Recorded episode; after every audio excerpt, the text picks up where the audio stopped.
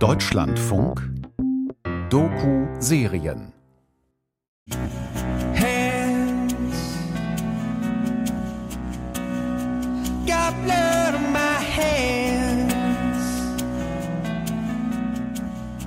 Hi, it is me, uh, Salim, one of uh, human rights activists in Kabul, Afghanistan.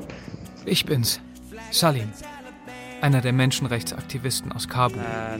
Die Lage hier ist sehr, sehr schlecht. Die meisten Leute haben große Angst vor der Zukunft.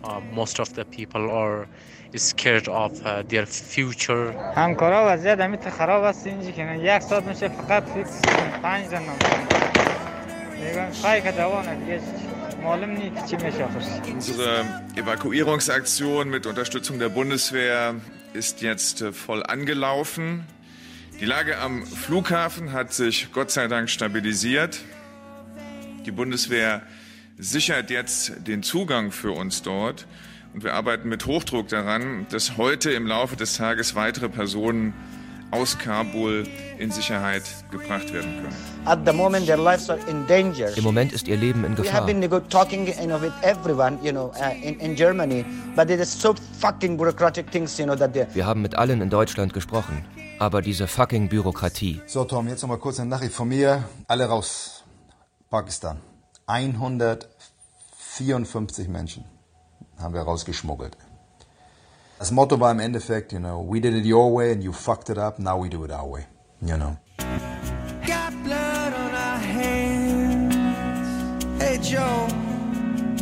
Last Exit Kabul. Die dramatische Flucht afghanischer Menschenrechtler aus Afghanistan. Eine Feature-Serie in drei Folgen von Tom Mustroff. Folge 2 auf eigene Faust. Dies ist die Geschichte von ARDO, der Afghanistan Human Rights and Democracy Organization. Sie erzählt, wie die Gruppe nach dem Abzug der NATO-Truppen aus Afghanistan im August vor einem Jahr vom Westen im Stich gelassen wurde. Wie die Mitglieder der Gruppe am Flughafen in Kabul festsaßen, obwohl sie auf den Evakuierungslisten der Deutschen standen. Und wie sie sich schließlich selber halfen, um ihr Leben zu retten. Ich war während ihrer Flucht fast die ganze Zeit per Textnachrichten und Voicemails mit ihnen in Verbindung. Und bald war klar, jenseits der Grenze, in Pakistan, waren sie noch immer in großer Gefahr. Denn der Arm der Taliban reichte auch bis hierher. Ich kenne die Gruppe seit neun Jahren. Mich hatte ihre Arbeit in Afghanistan immer beeindruckt. Mit den Mitteln des Theaters der Unterdrückten hatten diese meist jungen und gut ausgebildeten Afghaninnen und Afghanen mit kriegstraumatisierten Menschen gearbeitet. Und sie hatten ein Kriegsopfermuseum gegründet, in dem sie die über Jahre verübten Gewalttaten dokumentierten. Als die NATO im Sommer 2021 ihre Streitkräfte abzog und die Taliban Provinz um Provinz einnahmen, war ihnen sofort klar, dass sie in Todesgefahr waren. Ich erhielt täglich Drohanrufe wegen meiner Arbeit. Hadi Marifat ist Politikwissenschaftler und Mitbegründer der Gruppe. Er musste in Kabul bereits vor dem Einmarsch der Taliban untertauchen. Well, Tom, I was living underground for the past six months in Afghanistan. And Die letzten sechs Monate in Afghanistan lebte ich im Untergrund, konnte nachts nicht nach Hause. Es wurde immer bedrohlicher. Ich hatte keine Wahl. Ich musste das Land vorübergehend verlassen. the situation got more and more worse. I had no option to leave the country temporarily. Schließlich floh er nach Bischkek in Kirgistan, immer noch in der Überzeugung, bald wieder zurückkehren zu können. My hope was, you know, I had a return ticket on the 14th of August. Meine Hoffnung war, dass ich ein Rückflugticket für den here 14. August hatte. Ich kam hierher, But it's still aber ich hatte ja noch dieses ticket, nach Hause. Aber am 15. August fiel Kabul. the 15th of August, Kabul fell. There was no flight, you know, so I, my flight cancelled and everything. Und es gab keinen Flug. Ich steckte hier fest. And yeah, then I got stuck here. Für das, was danach geschah, war es ein Glück, dass Hadi bereits im Exil lebte. Denn von hier aus organisierte er die Flucht seiner Freunde und Kollegen aus Kabul. Erst versuchte er es über den Flughafen und über Evakuierungslisten des Auswärtigen Amts.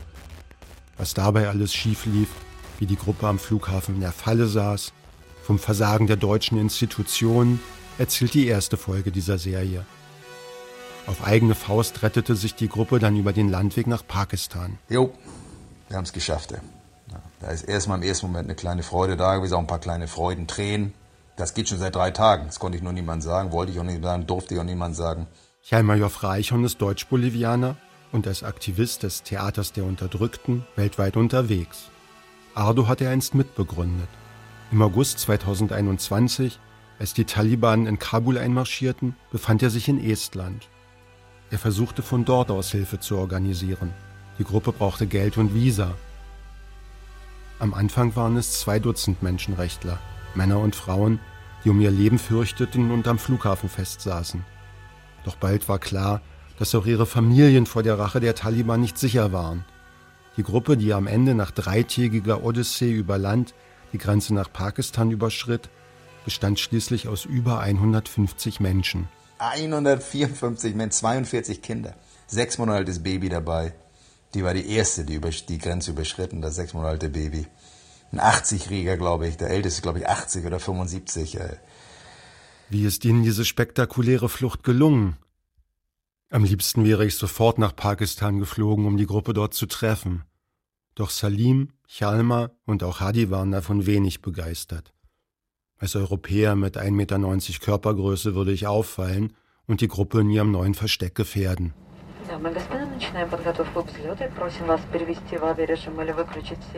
Also fliege ich nach Kirgistan, in die Hauptstadt Bishkek, zu Hadi, dem Mastermind der Operation. Kirgistan ist ein Gebirgsland an der Grenze zu China. Die Hauptstadt Bishkek ist keine drei Flugstunden von Kabul entfernt. Das Land ist islamisch geprägt, die Regierung wurde immerhin gewählt. Korruption ist aber allgegenwärtig. Hadi wohnt in einem der Mikrorayons, der Außenbezirke der kirgisischen Hauptstadt. Er ist froh, diese Wohnung zu haben, sagt er denn die Behörden hier untersagen es Einheimischen, Wohnungen an afghanische Geflüchtete zu vermieten. Zum Glück hält sich nicht jeder daran. Wir laufen gemeinsam durch die Straßen. Die Berge ringsum erinnern ihn an seine Heimatstadt Kabul. Die aus sowjetischer Zeit stammenden Wohnblöcke ebenfalls. Diese vertraute Umgebung erleichtert manchmal. Sie macht aber auch den Schmerz des Exils noch viel tiefer denn seine Familie konnte er nicht mitnehmen. I missed him so much, you know. I just talk sometime. Yeah. With ich vermisse sie so sehr. Very much with my daughter because Manchmal sprechen wir miteinander, yeah. besonders mit meiner Tochter. We, so close, wir waren so eng miteinander. Ich hoffe, ich sehe sie alle bald wieder. I don't know. I hope it's gonna be soon sometime. Während der letzten Wochen wurde Hadis kleine Wohnung zu einer Operationszentrale. Auf den ersten Blick ist davon wenig zu sehen.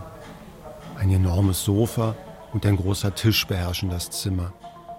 Auf einem kleinen Tisch daneben hat Hadi sein Laptop und die Stromversorgung für sein Mobiltelefon installiert. Das waren die wichtigsten Instrumente, mit denen er unmittelbar vor der Machtübernahme der Taliban zunächst die Evakuierung des Büros und des Museums organisierte. Two days before the Kabul fell, we knew that there's something Zwei Tage vor dem Fall von Kabul wussten wir, dass etwas Schreckliches passieren würde. Die Taliban rückten schnell vor. Wir begannen, alle Dinge von unserer Organisation zu verpacken. Ich habe sie genau instruiert, wie man ein Inventar aufstellt und welche Dinge in welche Kisten gehören. Und das, was da gepackt werden musste, war viel. Und es war sehr wertvoll. Über Jahre hatte Ardo Zeugnisse über Menschenrechtsverletzungen von Opfern von Krieg und Gewaltherrschaft gesammelt. In sogenannten Memory Boxes wurden Erinnerungsstücke an die Verschwundenen und Ermordeten zusammengetragen und in einem eigens gegründeten Kriegsopfermuseum ausgestellt. All das durfte nicht den Taliban in die Hände fallen. The Taliban did not take a single piece of paper from my office. Die Taliban fanden kein einziges Stück Papier in unserem Büro. Darauf bin ich stolz.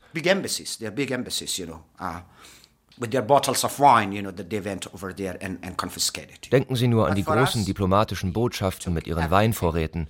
Die Taliban sind hin und haben alles konfisziert. And put it in different locations Wir aber haben unsere Sachen gut inventarisiert und an verschiedenen Orten in Afghanistan versteckt. So besteht Hoffnung, dass wir sie eines Tages wieder herausholen und der Welt zeigen können.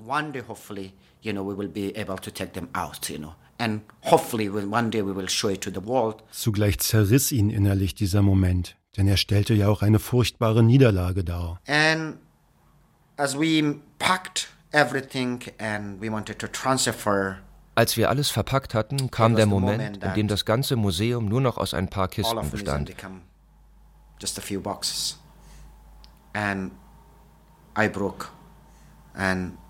Das brach mir das Herz. Und ich sagte ihnen, wie traurig ich sei, dass ich nicht bei ihnen sein konnte. Und dass ich mir wünschte, dass jemand von ihnen hier wäre, an den ich mich anlehnen könnte. And I wish I was there to just put my head on one of your shoulder and cry and cry. Because here, es ist so schmerzhaft, weit ab von allem zu sein. Here and just looking to the things is, is extremely, you know, painful. By 3 a.m. in the morning, we managed to take out everything from the office. Als um drei Uhr morgens das Büro leer war, mussten alle, meine Kollegen und auch meine Familie, sofort untertauchen. Mehr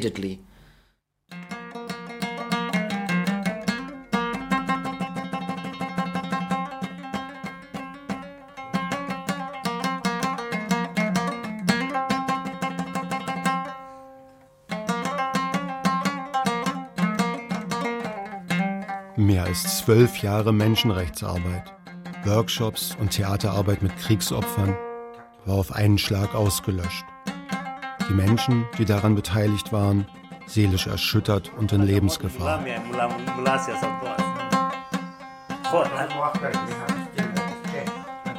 Zurück in Hadis Wohnung ist Shafkat Sabur da, ein Musiker, auch er ein Geflüchteter. Später gesellt sich ein Nachbar hinzu, der ebenfalls aus Afghanistan stammt, aber schon seit den 1990er Jahren in Bischkek lebt. Weil er einst in Moskau studiert hatte, musste er nach der Vertreibung der Russen durch die Mujahedin seine Heimat verlassen. Sein Schicksal sieht er in dem der Neuankömmlinge traurig gespiegelt. Zwei Generationen mit gescheiterten Hoffnungen. Hadis Besucher haben Essen mitgebracht. Essen wie einst zu Hause. Wodka gibt es auch. Der Arm der Strenggläubigen, der Taliban, reicht nicht bis in diese Wohnung der Geflüchteten. Schafkat packt seine Dambura aus, die traditionelle Laute mit dem langen Hals und dem kleinen Resonanzkörper.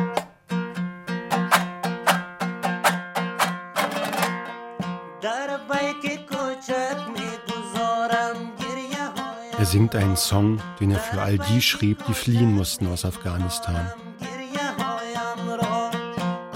Schafkat singt von den Tränen, die in einen kleinen Koffer gepackt sind, vom intensiven Parfum der Banknachbarin in der Schule, an das er sich schmerzlich erinnert.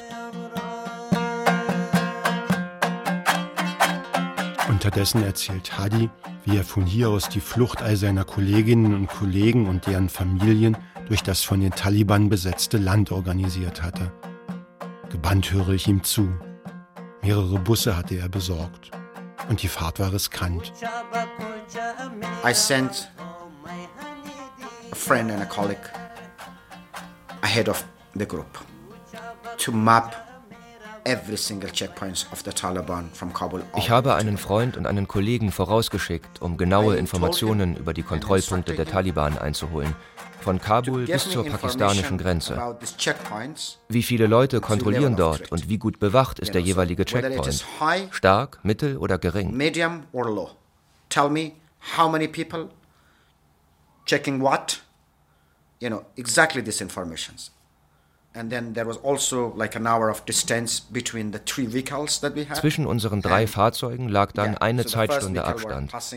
Wenn ein Fahrzeug den Checkpoint A oder B passiert hatte, gaben sie diese Information durch. So wusste ich, wo sie waren und wie sicher. I got to know that where they are on the highway and whether they're safe or not. And with a lot of difficulties we managed to mit großer Anstrengung schafften wir es bis nach Kandahar zur Grenze. Doch als wir ankamen, hatten sie den Übergang geschlossen. Wir mussten die Nacht dort verbringen. Am nächsten Tag fuhren wir wieder bis zur Grenze und warteten. Doch dort war es genauso schwierig wie am Flughafen von Kabul. An der Grenze stauten sich die Menschen, die das Land verlassen wollten. Das Problem bestand vor allem darin, dass sich in der Gruppe viele Angehörige der ethnischen Minderheit der Hazara befanden. Die Hazara werden in Afghanistan und auch in Pakistan besonders verfolgt. Das Wachpersonal an der Grenze schlug und folterte einzelne von ihnen sogar. Selbst mein eigener Vater war 24 Stunden lang verschwunden. Erst am nächsten Tag fanden wir ihn. Er war am Straßenrand abgeworfen, war gefoltert worden. Und Kinder, sie wurden von ihren Familien getrennt. Elektroschocks, Schläge. Es ist mir unmöglich, darüber zu sprechen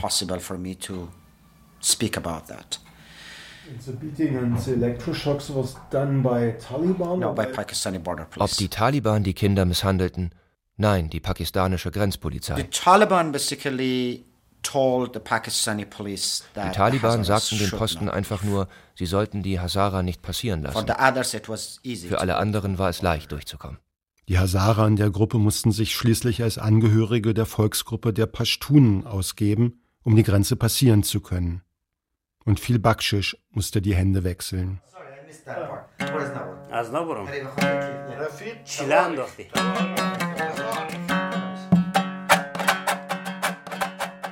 Wir trinken noch einen Schluck Wodka. Ich kann mir vorstellen, wie viele bange Momente Hadi von hier aus durchlebt haben muss. Und ich möchte mehr von der Arbeit mit den Kriegsopfern wissen, die so wichtig war und wegen der die Gruppe jetzt so massiv bedroht ist. I'm speaking of thousands and thousands of victims that we have worked We have profiled 15,000 victims, Tom.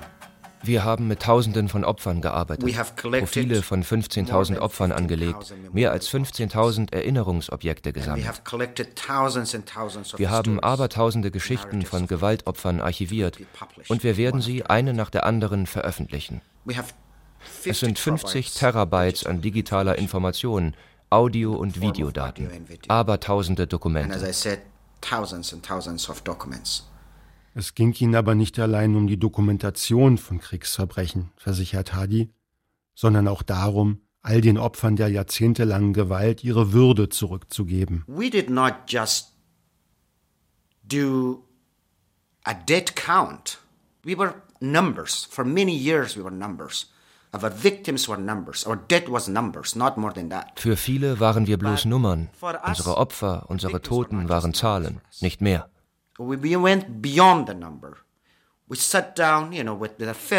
Für uns waren sie keine Zahlen. Wir saßen mit den Familien zusammen, ganze Familien, die ihre Liebsten verloren hatten. Die psychologische Situation und wie sie damit fertig wurden, das war wichtig. The second most important thing for us was oral history. Genauso wichtig war für uns die mündlich weitergegebene Geschichte, eine alternative Geschichtsschreibung unseres Landes, nicht die der Herrscher und Könige. To bring, you know, a different narrative, you know, alternative narrative. And also because the history of 40 years of conflict die letzten 40 Jahre unseres Landes kamen nicht in den Schulbüchern vor. Es war uns wichtig, dass die nächste Generation erfährt, was in diesem Land geschehen ist. Die Gruppe entstand im Jahr 2009. Das Motiv, sie zu gründen, war für Hadi, den promovierten Politikwissenschaftler, damals schon die große Unzufriedenheit mit der Arbeit der westlichen Institutionen wie der UNAMA, der Mission der Vereinten Nationen in Afghanistan. I was working with UNAMA, with the human rights section of UNAMA. From 2006 to 2009. Ich arbeitete von 2006 bis 2009 bei der UNAMA in deren Menschenrechtsabteilung. Ich war für die Gefängnisse und Lager zuständig, auch für die Polizeieinrichtungen. So my job was basically to go collect information and bring it, you know, to the attention of people with power. Ich sollte Informationen sammeln und Leuten in politischer Verantwortung Fälle von Missbrauch und Übergriffe melden. Aber nichts geschah. Ich glaube, in den gesamten drei Jahren hat sich niemand angeschaut, was ich zusammengetragen hatte. Um etwas in den Köpfen der Menschen zu verändern, kamen die Mittel des Theaters hinzu. Das Konzept des Theaters der Unterdrückten wurde in Brasilien entwickelt. Es kam aber auch in vielen anderen Ländern, in denen Gewalt und Konflikte an der Tagesordnung waren, zum Einsatz. Chalmajor Frau Eichhorn hatte mir das so erklärt.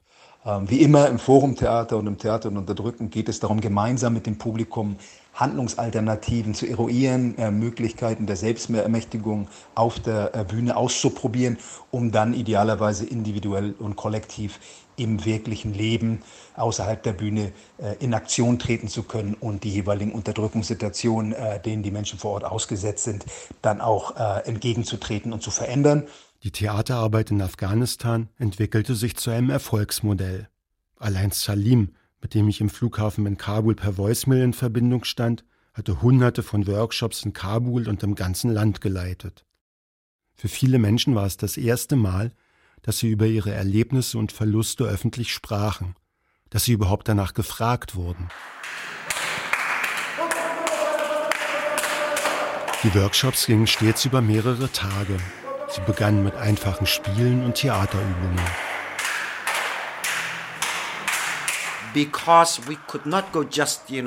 Wir konnten ja nicht einfach zu den Opfern gehen, nachdem sie gerade Brüder, Schwestern oder Ehepartner verloren hatten und ihnen sagen, hey, erzählt uns, was passiert ist. Stattdessen entwickelten wir diese Methode, in der wir in den ersten drei Tagen nur Übungen und Spiele machten, redeten, Gedichte vortrugen, künstlerisch arbeiteten. Im Laufe der Workshops wurden auch szenische Miniaturen und komplette Theaterstücke entwickelt. Ein Ausschnitt aus dem Stück Infinite Incompleteness.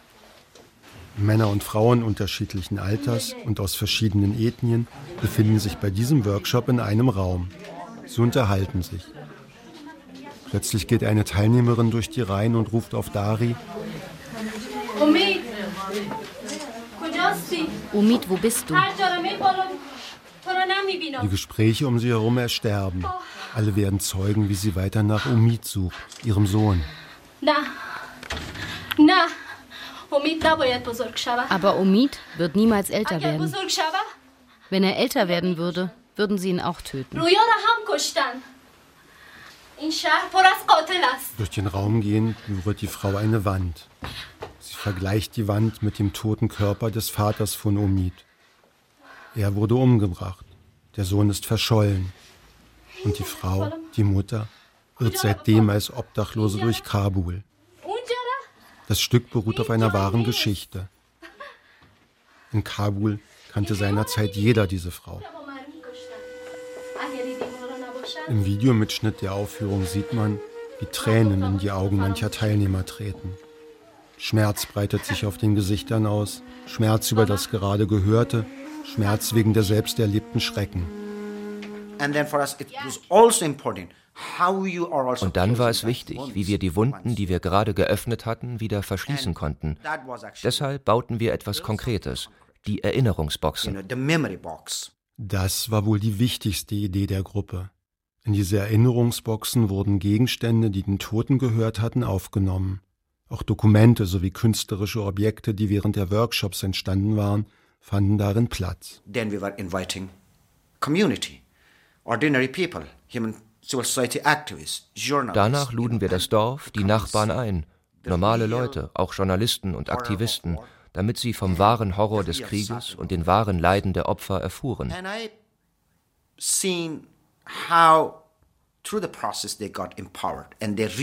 Und ich habe erlebt, wie die Menschen durch diesen Prozess wieder Kraft und Selbstvertrauen gewannen. Sie waren keine passiven Opfer mehr. Später baute die Gruppe Glasvitrinen für die Memory Boxes. Sie wurden im Kriegsopfermuseum in Kabul ausgestellt, das 2019 von Ardo gegründet wurde. 36 dieser Vitrinen befanden sich in dem Museum.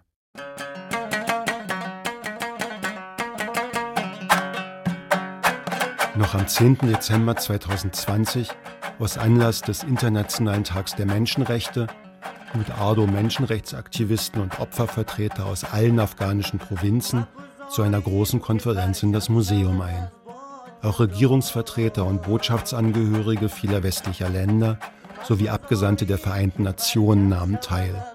Der frühere Afghanistan-Beauftragte der EU, Roland Kubia, hielt eine Rede. Der 10. Dezember, der Internationale Tag der Menschenrechte, darf nicht nur ein Gedenktag im Jahr sein. Wir sollten Menschenrechte nicht nur am 10. Dezember hochhalten, sondern an jedem Tag. Das muss ein Anliegen aller sein, für alle Zeit. Schöne Worte. Und viele Menschen in Afghanistan, auch die Leute von Ardo, der Afghanistan Human Rights and Democracy Organization glaubten daran. Doch nur ein gutes halbes Jahr später, im August 2021, waren sie hinfällig. Afghanistans Regierung und die westlichen Regierungen, die sie stützten, gaben das Land den Taliban preis. In der Wohnung von Hadi in Bishkek singt Shafkat Sabur, der Sänger und Liedermacher, seinen Song über Widerstand gegen die Taliban. Leg das Gewehr an die Schulter, selbst wenn es ein altes ist, heißt es in dem Lied. Plötzlich klingelt es an der Tür. Polizei steht da, gerufen von einem Nachbarn, der sich an der Musik gestört hat. Ein Kirgise, der sich der strengen Auslegung des Islams verschrieben hat. Musik jeder Art lehnt er ab, Wodka sowieso. In seinem privaten Feldzug gegen säkulare Lebensweise spannt er die lokale Polizei ein. Der Arm der Taliban reicht zwar nicht bis nach Bischkek, aber deren Denkweise breitet sich auch in dieser ehemaligen Sowjetrepublik aus.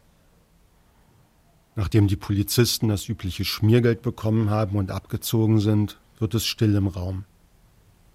Uns allen wird klar, wie brüchig die Sicherheit für afghanische Geflüchtete auch hier in Kirgistan ist. Die Flucht von mehr als 150 Menschen mit alten Frauen und Kindern quer durch das von den Taliban kontrollierte Land war eine logistische Glanztat von Hadi. Vor Ort hatte Salim, der einige Jahre in Pakistan gelebt hatte, großen Anteil am Gelingen der Aktion. Nach dem Grenzübertritt schildert er mir in einer Voicemail die Situation der Gruppe, die inzwischen auf 180 Menschen angewachsen ist.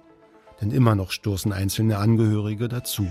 And now we are living in a wedding hall there is only one saloon, so we deported that saloon in two parts. Nun leben wir in einem Hochzeitssaal. Es gibt nur einen großen Raum, deshalb haben wir ihn geteilt. Ein Bereich für Frauen und Kinder, der andere für Männer. Etwa 180 Menschen sind hier, mal mehr, mal weniger. In general, there are about 180 people. Die Flucht aus Afghanistan ist zwar geglückt, die Odyssee ist aber noch nicht zu Ende. Denn in Pakistan sind die Aktivistinnen und Aktivisten nicht sicher. Sie müssen sich weiter verstecken. Jederzeit können sie von der pakistanischen Polizei aufgespürt und deportiert werden. Es bleibt nur eins, wieder Kontakt zu westlichen Behörden aufnehmen. Doch von hier aus in den Westen ausgeflogen zu werden, könnte sich als noch schwieriger herausstellen. Das ahnt bereits auch Hjalmar. Wir haben sie alle rausgeholt, illegal über die Grenze nach Pakistan. Das wird natürlich für alle möglichen Probleme sorgen, mit, mit bezüglich sie jetzt in andere Länder zu bekommen. Das ist klar. Das wäre bei einer Evakuierung in Anführungsstrichen leichter gewesen, weil dann der Asylprozess gestartet worden wäre von den jeweiligen Ausflugsländern. Das ist jetzt nicht der Fall. Die Zitterpartie für Hadi in Kirgistan, für Chalma in Estland und vor allem für das Gros der Gruppe in Pakistan ist noch lange nicht zu Ende.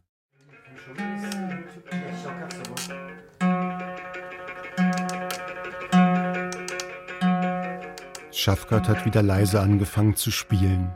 Wir trinken schweigend unseren Wodka aus. War es im Nachhinein ein Fehler, dass sich die gesamte Gruppe so sehr auf den Westen verlassen hat?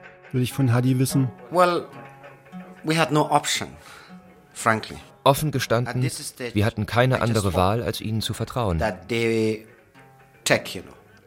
Ich kann jetzt nur hoffen, dass Sie das ernst nehmen und nicht mit unserem Schicksal spielen. Fühlt er sich vom Westen im Stich gelassen und verraten? Well, in the case of Afghanistan, I would say yes, definitely. Im Fall von Afghanistan würde ich sagen, ja, definitiv. Wir wurden verraten, als Nation. als Volk. Und auch wir als Gruppe wurden betrogen, weil wir für Menschenrechte einstanden, für demokratische Werte, von denen wir gedacht hatten, sie würden unterstützt und institutionalisiert werden in unserem Land. But unfortunately, everything just reversed. Aber leider ist all das in nur wenigen Tagen zunichte gemacht worden. Wir haben alles verloren. Unser Heim, unser Büro, alles. Everything, you Genau.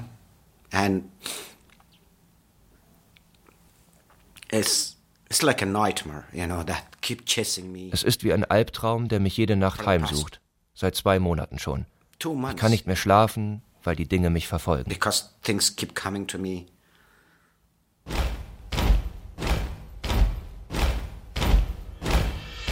גולשו כופתך עד שור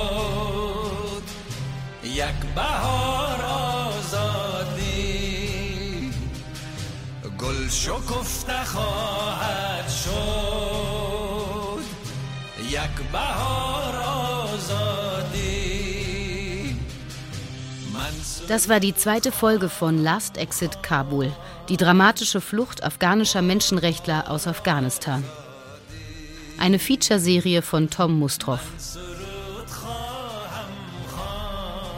Es sprachen Florian Goldberg, Inka Löwendorf, Henning Nüren, Timo Weißschnur sowie der Autor. Ton und Technik Jean-Boris Cimczak. Regie Heike Tauch. Redaktion Christiane Habermals. Produktion Deutschlandfunk 2022.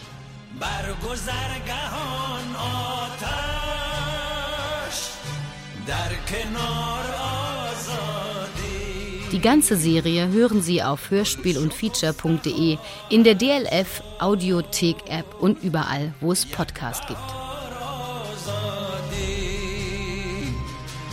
من